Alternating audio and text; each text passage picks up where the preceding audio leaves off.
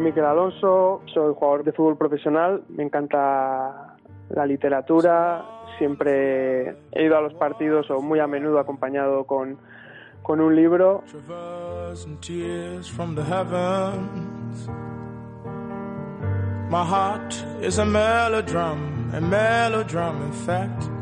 Decía Borges que el número de páginas del libro de arena era exactamente infinito. Ninguna página era la primera, ninguna la última.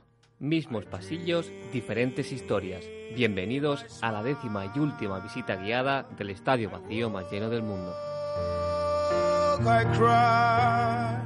Bowling Sound, un podcast de Sintonía Social Radio en colaboración con el Ayuntamiento de Barcelona y la revista Panenca.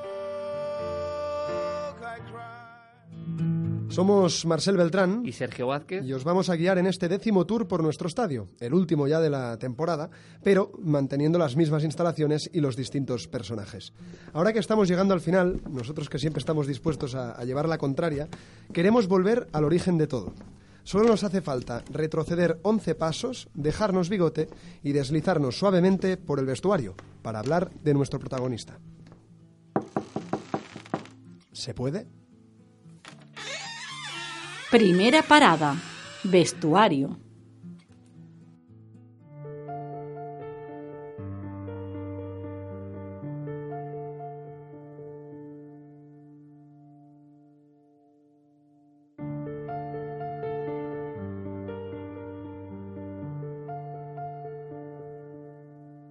Uno, dos, tres, cuatro, cinco, seis, siete, ocho, nueve, diez y once.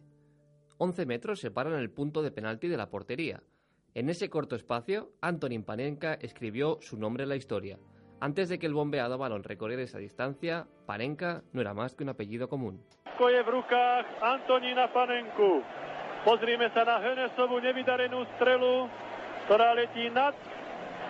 Antonín Panenka, 28-ročný záložník.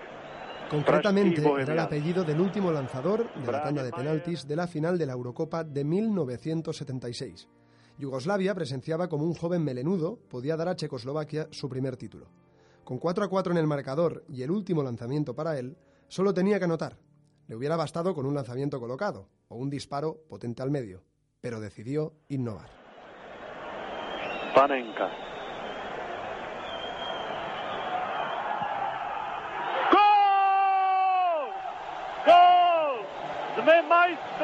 Európy na rok 76. Con un disparo al uso, Antonin Panenka también hubiera escrito su nombre en la historia, pero no con una tinta tan permanente. No solo le dio el título a su Checoslovaquia natal, sino que con ese lanzamiento consiguió estar presente en el mundo del fútbol eternamente. Amagó Leo Messi a lo Panenka acabó metiendo el primero del partido. Deux pas au maximum, trois peut-être. La Panenka Est-ce qu'elle est dedans Elle est pas dedans. Elle est pas... Oui, elle est dedans. Oui, elle est dedans Panenka Panenka Ramos En lo que a nosotros nos interesa, nos agarramos a esa chispa de genialidad para crear la revista con su nombre que ya alcanza ahora mismo el número 64. En el origen de todo, en la primera entrega, le entrevistamos para conocer qué había detrás de ese lanzador. Y lo que vimos, Sergio, fue a un hombre encerrado en un penalti. Así es, porque el bueno de Antonin se enfrenta constantemente a verse superado por su obra. El cuadro por encima del pintor, el libro exitoso de escritor desconocido. Por eso, pese a que se siente orgulloso de aquel penalti, también se siente preso. Él cuenta que su carrera se ha visto reducida a ese hito, pero él se define como un jugador diferente, que practicaba un fútbol sugerente para el espectador. Su penalti no hay que entenderlo como una genialidad en un jugador mediocre, no, no, no. Panenka era un artista, de reacción rápida y dado a la improvisación, un jugón que no se consideraba ni veloz ni agresivo. He sido creativo, sentencia. Su creación, sin embargo, no fue una chispa improvisada del momento. Toda obra de arte requiere de perfeccionamiento. y él ejecutaba cada penal de La Coruña, lo ejecutaba de esa manera, eligiendo un palo u otro o al medio, no era que siempre la picaba al medio, pero sí la picaba. Y bueno, con él fue que empecé a, a, practicarlo y en el 99 fue que, me animé por, primera vez en México. El loco Abreu, uno de los herederos de Panenka, explica la necesidad de entrenar el lanzamiento. El propio Panenka cuenta que lo gestó durante dos años. Primero lo intentó en amistosos y luego en partidos de liga para finalmente ejecutar su mítico penalti en la Eurocopa. Él dice que eso ya estaba escrito, que estaba convencido de que llegaría a los penaltis, que dispararía el definitivo y, con una seguridad del mil por ciento, lo marcaría con su método. La ejecución fue posible por el aislamiento de Checoslovaquia y porque en esos tiempos todo estaba menos expuesto. Por eso nos preguntamos, ¿hoy sería posible volver a ver un gesto que pasara a la eternidad? Y volviendo a Panenka, ¿por qué se le ocurrió a un jugador checoslovaco y no a uno del otro lado del telón de acero? Nacho Pato, periodista de Playground. Tiendo a pensar que sí que lo hemos visto todo, casi todo, porque eh, hay que tener en cuenta que en el fútbol eh, solo cuentas con el balón y tu cuerpo al final. O sea, es todo cuestión de habilidad, pero, pero siempre de física también, ¿no? De, física con, con mayúscula, no de, no de capacidad física. Lo que vengo a decir es que el fútbol en definitiva no, no es Matrix, ¿no? No sé, no sé si yo tengo poca imaginación espero que los eh, jugadores de hoy, de mañana, tengan más imaginación que yo, porque bueno, al final es un balón y lo que puedas hacer con, con tu cuerpo y con el del adversario también, ¿no? A la hora de, engañarle, por ejemplo, ¿no? Como en el caso de Panenka, que al fin y al cabo es, eh, bueno, eh, engañar al rival también, ¿no? Yo creo que en parte el fútbol es cultura popular porque también te las tienes que arreglar con muy poco, ¿no? Que es lo que decía antes y aquí es donde entran las, las genialidades. Yo no sé si, si pudo haber un, eh, no sé, condicionante geográfico, quizá un cierto pecado de superioridad occidental pudo haber.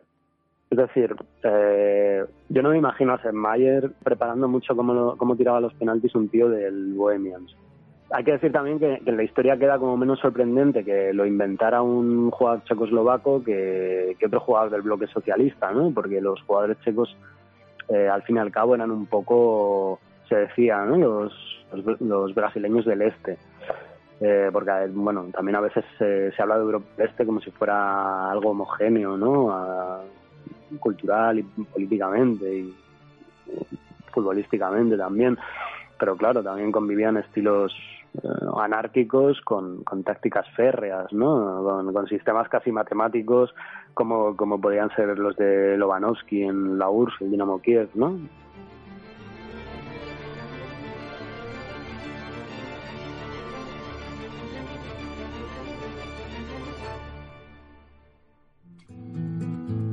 Vestuario cerrado, colillas de tabaco barridas y ya podemos irnos al bar, donde hoy sí o sí hay que acabar existencias. Por eso te veo tan sonriente, Marcel. Exacto.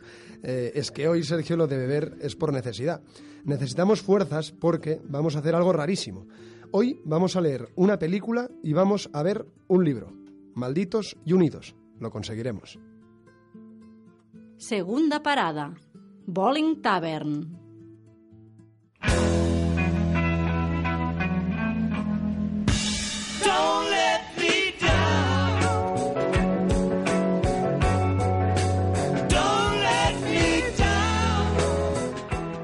Brian Clough fue un tipo exitoso.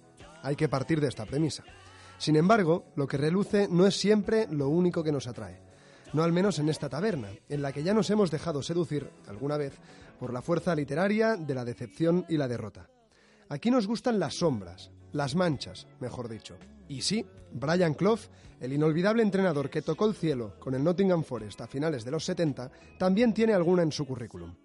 ¿A alguien le suena de algo lo de Maldito United?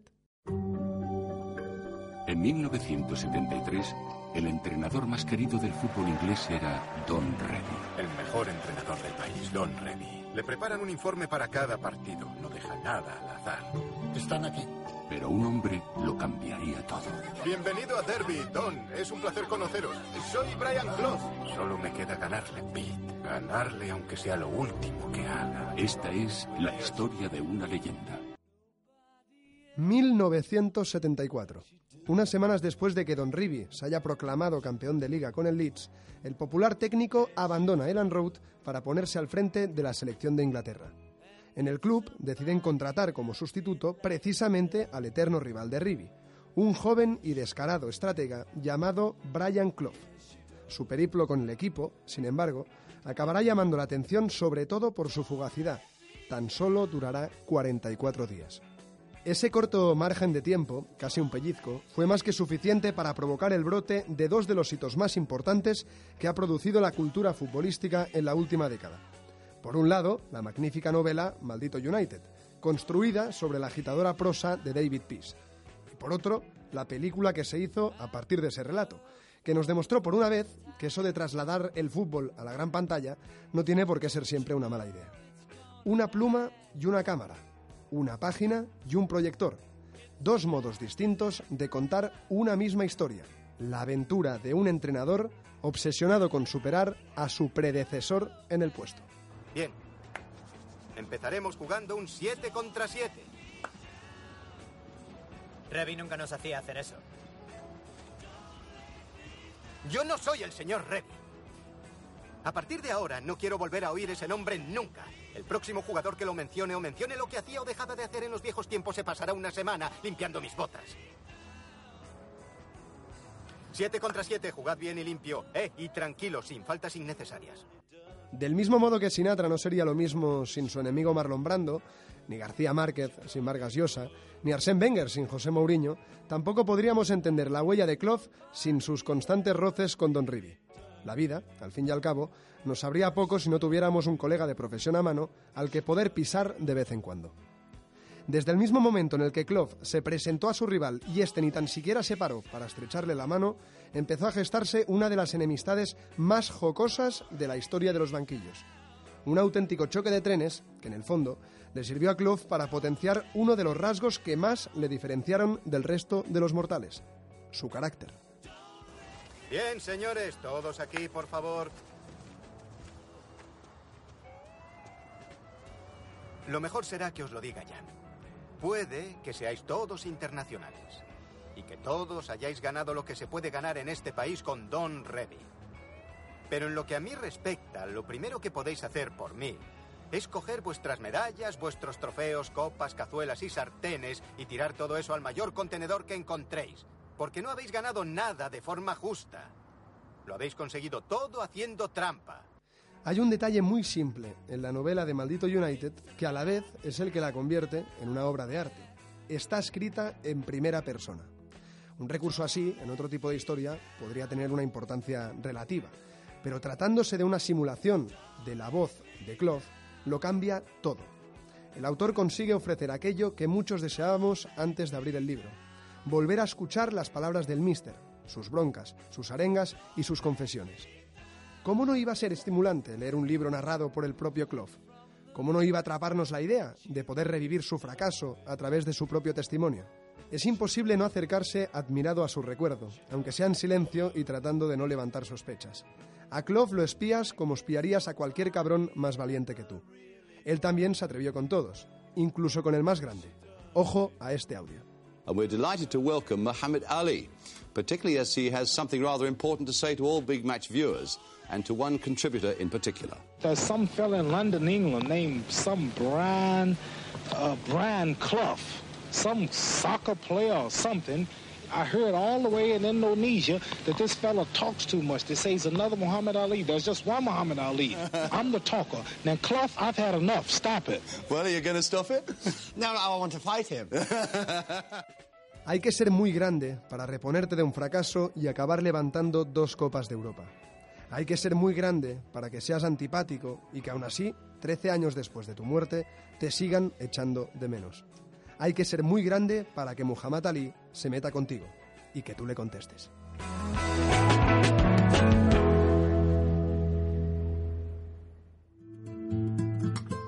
Bueno, otro paso más hacia mis esperadas vacaciones en las que cada vez voy teniendo más claro que voy a dormir en la Bowling Tavern.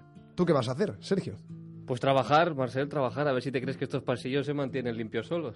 Oh, hombre, pero algún día de descanso te, te, cogerás, digo yo. A ver, Marcel, si lo hemos hablado siempre, para nosotros los días de descanso son los que estamos aquí, los de trabajo son los de fuera. También es verdad.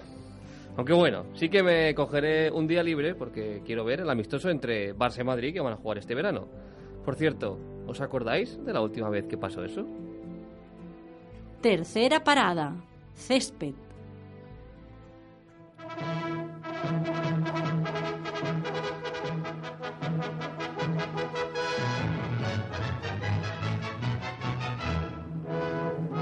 En el nuevo campo del Barcelona y en partido del campeonato de Liga juegan el titular y el Real Busca el Madrid. pase para Jordi Alba, saca el pase atrás, le llega Messi que le pega, gol, gol, gol, gol,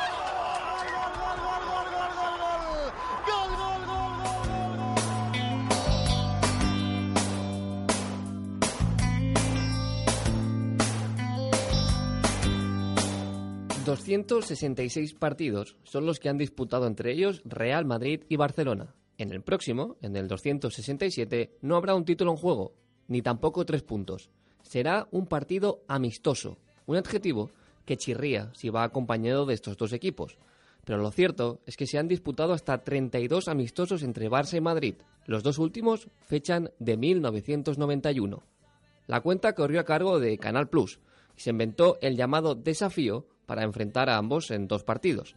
El que fue el primer canal de televisión de pago de la historia de España daba sus primeros pasos. En una operación de captación de abonados, Canal Plus decidió inventar este superficial torneo. En este contexto, Barça y Madrid se verían las caras en mayo en el Bernabéu y el 11 de septiembre, Diada de Cataluña, en Barcelona. Con estos equipos da la sensación de que ninguna atmósfera puede chafar la rivalidad. Un Barça-Madrid es territorio hostil a veces. Él es el puto jefe, el puto amo. Y dubitativo en otras ocasiones. ¿Por qué? ¿Por qué? Pero un clásico es un clásico, ¿no? Yo creo que todos son especiales, ¿no? Jugar este tipo de partidos son todos especiales, pero tuve... eh, tuvimos los dos partidos del 5-0, uno en Barcelona, otro en Madrid. Uno tuve que sufrirlo, el otro tuve que disfrutarlo, te puedes imaginar. Luis Milla jugó en ambos bandos y lució en ese último amistoso la camiseta blanca, al igual que Luis Enrique. Ya habéis escuchado que ni tan siquiera hace mención de aquel partido. La verdadera pregunta es, ¿hay alguien que recuerda aquel partido por lo que se vio en el campo? Cruyff ni tan siquiera se desplazó a Madrid y las alineaciones estaban plagadas de suplentes. El resultado, inherente al fútbol, fue de 3-1 para el Madrid en el Bernabéu y de 1-1 en la vuelta. La llave de oro, el misterioso trofeo del desafío Canal Plus, acabó en el bolsillo madridista.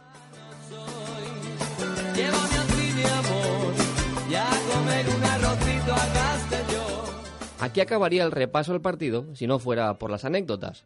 A decir verdad, la crónica acaba de empezar. El último enfrentamiento amistoso hasta la fecha, el del Camp Nou en la Diada, necesitó de un experimento para pasar a la historia como un esperpento. La FIFA usó este desafío como conejillo de indias e introdujo dos modificaciones. Una, estaba prohibido ceder el balón al portero y dos, la importante, la línea del fuera de juego se establecía en el área grande. Sí, sí, habéis escuchado bien. Se prolongaron las líneas del área grande y esa era la frontera que separaba la legalidad del jugador. La única zona del campo en la que se podía pitar fuera de juego eran las áreas. En el resto del terreno de juego se dejaba de aplicar el offside. Este fue el resultado. Me gustaría que me comentaras tu impresión sobre esta nueva regla, porque tal vez has sido el hombre que más has demostrado la aplicación de esta regla del fuera de juego retrasar esa línea frontal del área. Bueno, lo que está claro es que hay que correr mucho, ¿no? Porque la distancia entre las líneas es muy grande, entonces, sobre todo los del centro del campo, para aguantar un partido las van a ver canutas. ¿Tú abogas por esta norma de cara al futuro? Es bastante complicado, ¿no? No sé cómo, cómo saldrá en el futuro. De todas maneras, basta que primero, va, va a haber que estar preparado físicamente muy bien porque se corre mucho más. En todo caso, hay más espacio, hay más juego, incluso se juegan más minutos de tiempo efectivo. Sí, más minutos de tiempo efectivo, sí, ¿no? Prácticamente se puede jugar desde, desde el central hasta, hasta el delantero centro, ¿no? Sin pasar por el centro del campo, ¿no? Yo creo que esta regla en el futuro no, no se va a poder realizar. Fracaso absoluto. El experimento fue calificado de antifútbol. El campo se hizo eterno a la hora de defender y el esfuerzo físico insostenible. Butragueño y Salinas optaron incluso por disfrazarse de palomeros. Sus defensores estaban obligados a perseguirles. Parecía de todo menos un partido de fútbol. Y lo que es peor, no tenía ninguna pinta de ser un Barça Madrid. Para jugar así, primero hay que hacer una prueba de maratón, declaró Cruyff. Antic, su homónimo en el banquillo blanco, afirmó: el espectáculo ha brillado por su ausencia, por culpa de las nuevas normas. Ya veis, al menos se podrá decir que Madrid y Barça se pusieron de acuerdo. No sabemos lo que sucederá en el amistoso entre ellos, el que se disputará en julio, 26 años después de aquel chiste. Lo que sí que sabemos es que lo tendrán difícil para robarle protagonismo a Paco Llorente. Solo él puede presumir de haber sido el único infractor de un fuera de juego en el clásico más extraño de la historia de los clásicos.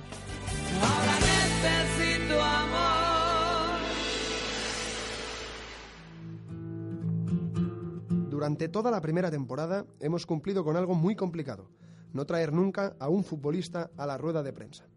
En esta última vez que estamos en esta sala, aún así, queremos superarnos, no hablar de fútbol con un futbolista. Pero venga, venga, sentaos que esto está hoy a reventar. Cuarta parada, zona mixta. Miquel Alonso, exfutbolista de la Real Sociedad y Tenerife y actual jugador del Real Unión de Irún.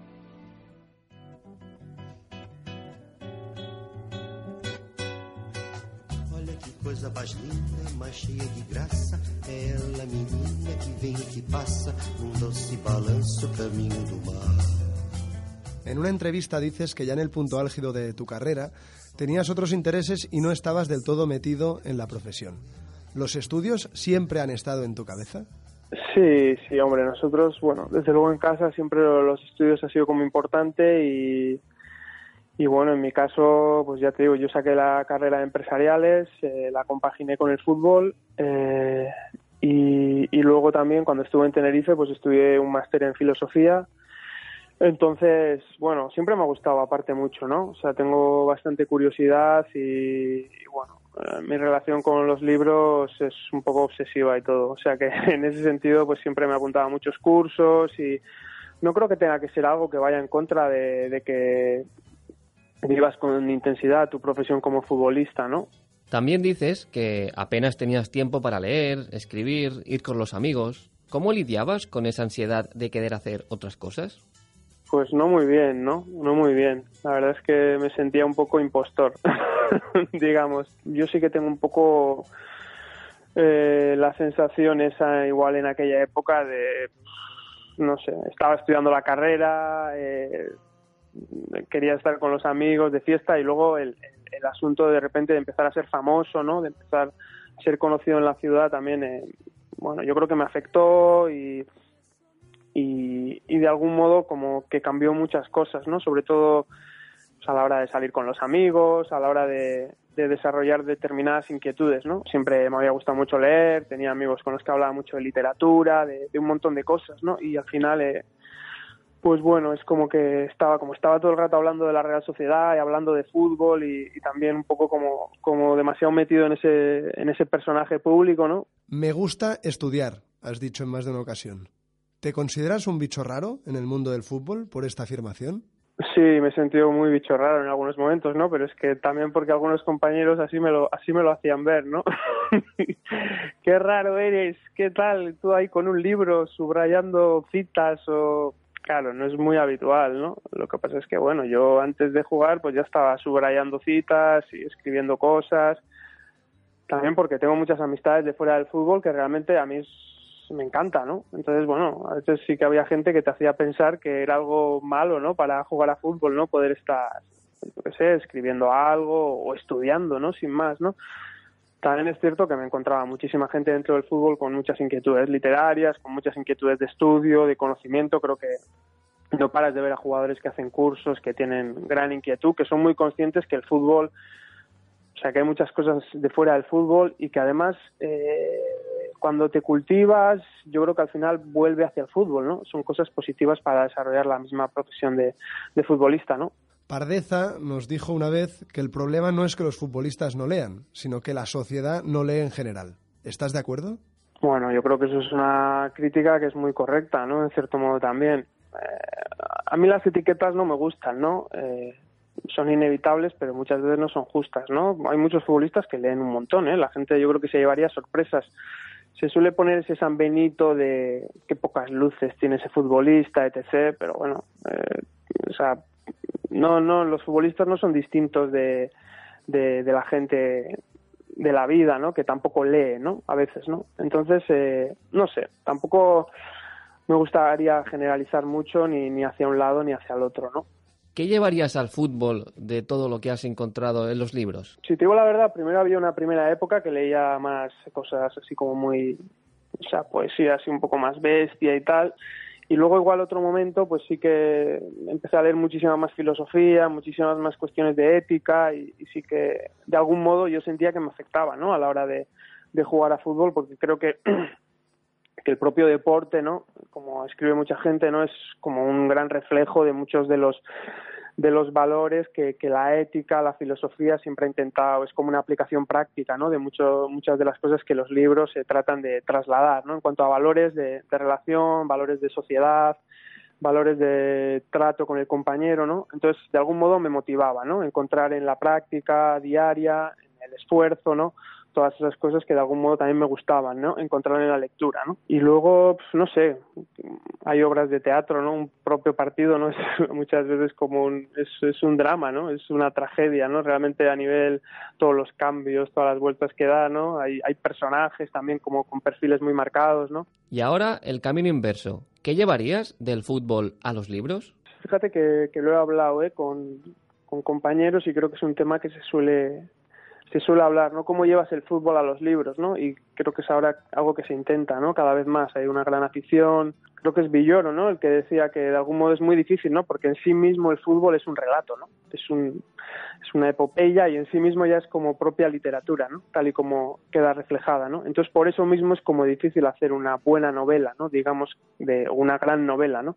Sobre el mundo del fútbol, o queda por ver, ¿no? A pesar de que hay grandes relatos, grandes artículos, ¿Cómo manejas la relación entre leer y escribir? Soy muy lector, soy un devorador, eh, no llego evidentemente porque pido libros y me los intento acabar y los voy acabando, pero bueno, me, me, gusta muchísimo. Todos los que nos gusta leer, pues tenemos el mismo problema, ¿no? Que son, son infinitos los libros que queremos leer, ¿no? Y, y me gusta escribir y trato de, de pulir, ¿no? La escritura, de intentar escribir mejor, ¿no? Eh, que también es dificilísimo, ¿no? Escribir bien, ¿no? En cuanto a, bueno, es, es todo un mundo, ¿no? Entonces, bueno, también, y para ello hay que practicar, también hay que meter horas, hay que, ¿no? Hay que estar ahí, pues, como se suele decir, partiéndote la espalda, que bueno, es mejor coger buena postura, pero, pero como que también dedicar tiempo y, hombre, en este momento leo más, leo más, pero, pero al final, bueno, es como el proceso ese natural que cuando te gusta mucho leer acabas también intentando escribir y, y, y bueno, he escrito sobre todo cosas muy cortas, tengo cosas que llevo escribiendo desde los 18 años muy sueltas todas, ¿no? Y siempre pienso en intentar quizás armar algo un poco más grande, ¿no? En cuanto al libro, en cuanto... Pero bueno, voy muy poco a poco, ¿no? Y ahora, Miquel, como si fuera una tanda de penaltis, vamos a hacerte un test rápido. ¿Qué libro está en tu mesita de noche?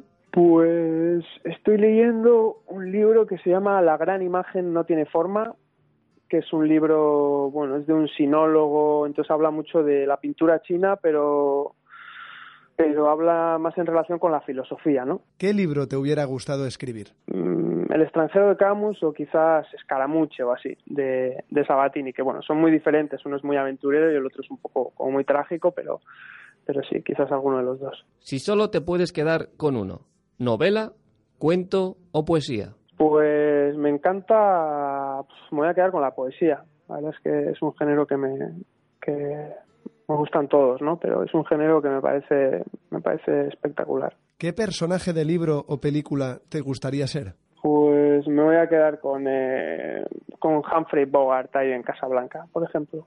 Como personaje de película y personaje de libro, pues Miguel Strogoff, por ejemplo, de, de Julio Verne. ¿Esperabas que habláramos de fútbol? No, ya os tengo fichados un poco y de hecho me, me alegra mucho que, que, me alegra mucho que existáis, ¿no? Y que planteéis este tipo de, de conversación y este tipo de preguntas.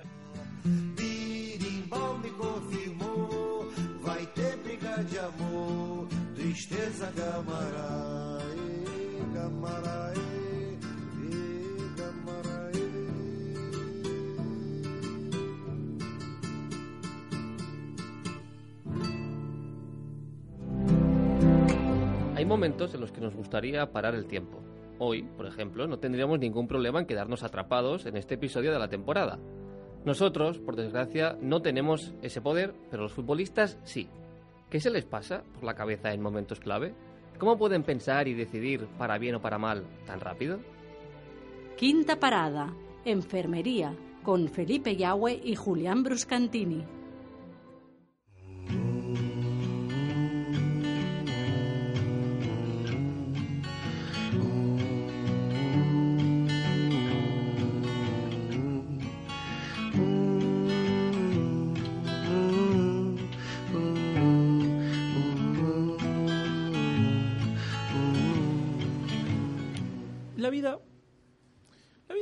Compuesta por, por momentos claves.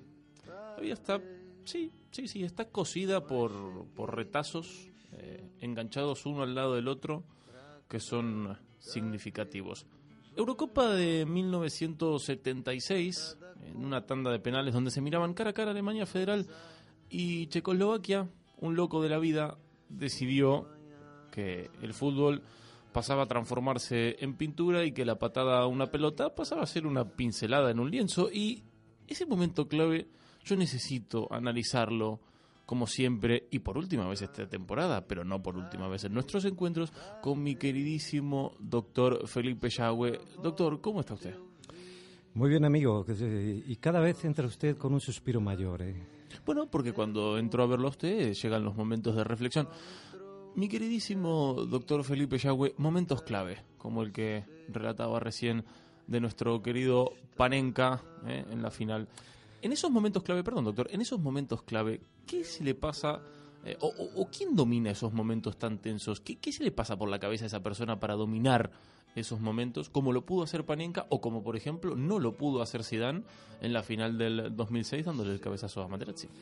Pues yo por encima de todo diría que, que se produce algo mágico, algo mágico o de cómo un lance bello, presuntamente ornamental, se convierte en algo funcional, en algo práctico, lo cual acaba con esa polaridad que a veces hay entre lo bello, lo estético, lo maravilloso y lo funcional por otro lado o lo práctico. Eh, apostemos por ese equilibrio o de cómo, insisto, lo bello también puede ser práctico. Pero, pe- pe- vamos a entrar más, en detalle. O sea, el tipo se para delante de la pelota y en ese momento clave donde teóricamente las piernas que tembla, eh, tienen que temblar, él decide, pim, ponerla eh, suavemente, elevándola un poquito y que la, la pelota entre a la portería. Y como daba el ejemplo de, de Zidane, eh, en ese momento clave a uno de los mejores jugadores de la historia se le nubla la vista y decide con una imagen que quedará para siempre en, nuestras retinas darle un cabezazo a un contrario y que lo, lo expulsen. Además queda como muy patente la imagen de Zidane como diciendo ¿qué hice? ¿no? O sea, ¿cómo puede ser que la persona en ese momento, doctor, qué mecanismo se podría activar para absolutamente controlar eso que está pasando? Bueno, se habla a menudo de, de que el, cerebro no está únicamente en, la cavidad craneal, de que alrededor de nuestro cuerpo hay multitud de, de- de pequeñas, bueno, pequeñas por sí mismas neuronas que, son parte del sistema nervioso también y, y que en las manos, que en los pies, que en el cuerpo, que en las piernas hay pequeños también eh, cerebros que actúan de forma automática a menudo sin elaborar, sin pensar demasiado jugadas y que también a menudo son las más maravillosas, como ocurrió con el caso de Panenka, o hemos visto otros casos como, como el que mencionaba usted, Riquelme, Neymar, bueno, vemos cosas que surgen del impacto automático de esas células nerviosas. Doctor, quiero agradecerle por su sapiencia toda esta temporada. Si usted me permite, ya empiezo a agendar las citas ¿eh? para la temporada que viene. Despídase, por favor. Pues me despido diciéndole que no siempre lo racional es lo más práctico. ¿eh?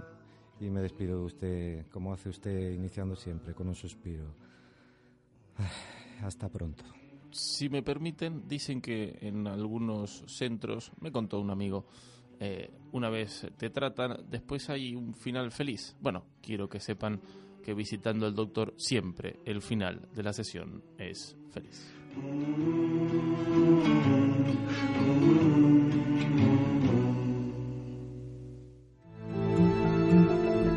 No escucharéis de nuestra boca la palabra despedida, porque para nosotros decir adiós es solo una forma más de decir hola.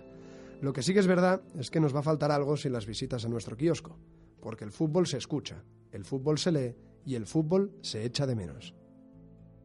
Última parada, el kiosco.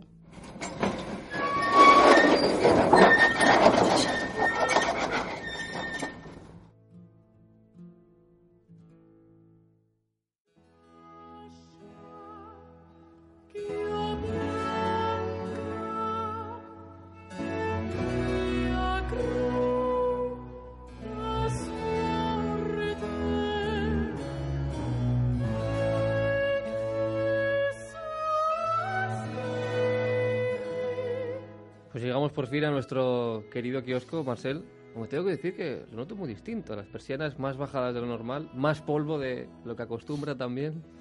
Todo esto está planeado, Sergio. Está, está planeado porque no sé si te habrás dado cuenta también, si miras encima de la mesa. Está todo vacío. Sí, no nos ha llegado la última revista Panenka, la que nos llega cada mes, pero sí, si miras por aquí, nos ha llegado este pequeño suplemento que lleva por título Bowling Sound. No sé si te suena el nombre. Me quiere sonar, me quiere sonar, sí, sí. Si te apetece, lo abrimos y revisamos qué hay dentro. Venga, déjamelo ver y lo abro.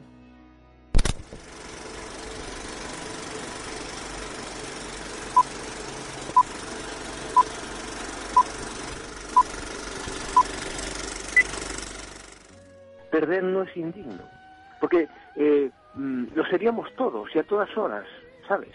Eh, mm, porque estamos compuestos de pequeñas expectativas que muchas veces no se cumplen.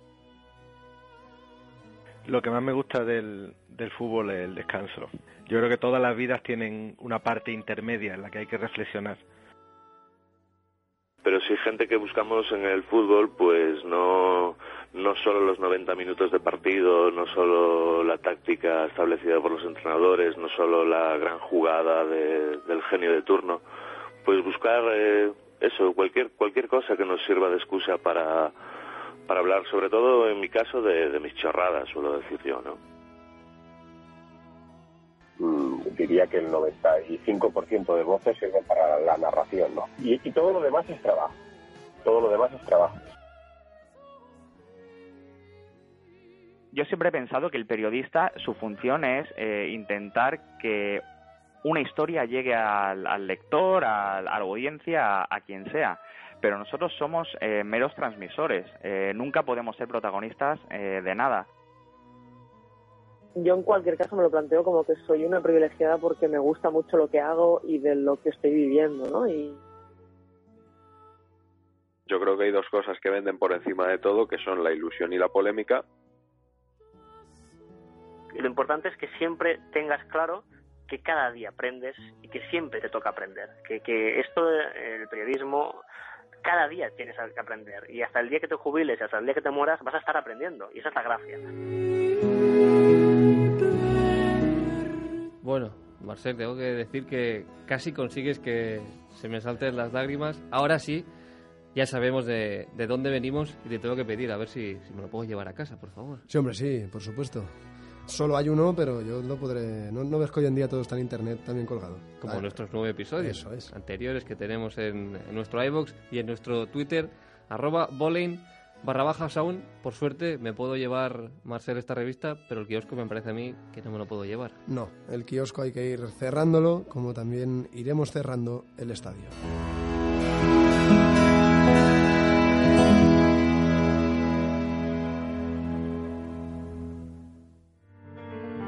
Ya hemos llegado al final de la primera temporada de Bowling Sound.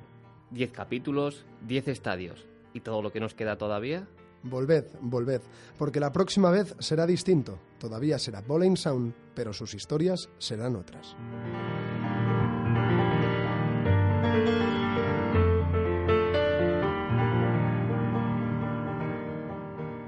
recuerdo un bueno voy a traer un recuerdo triste no que es un descenso con la Real Sociedad eh, en el estadio del Valencia. Y y uno alegre que es un gol al Atleti de Bilbao con el Tenerife en el minuto 90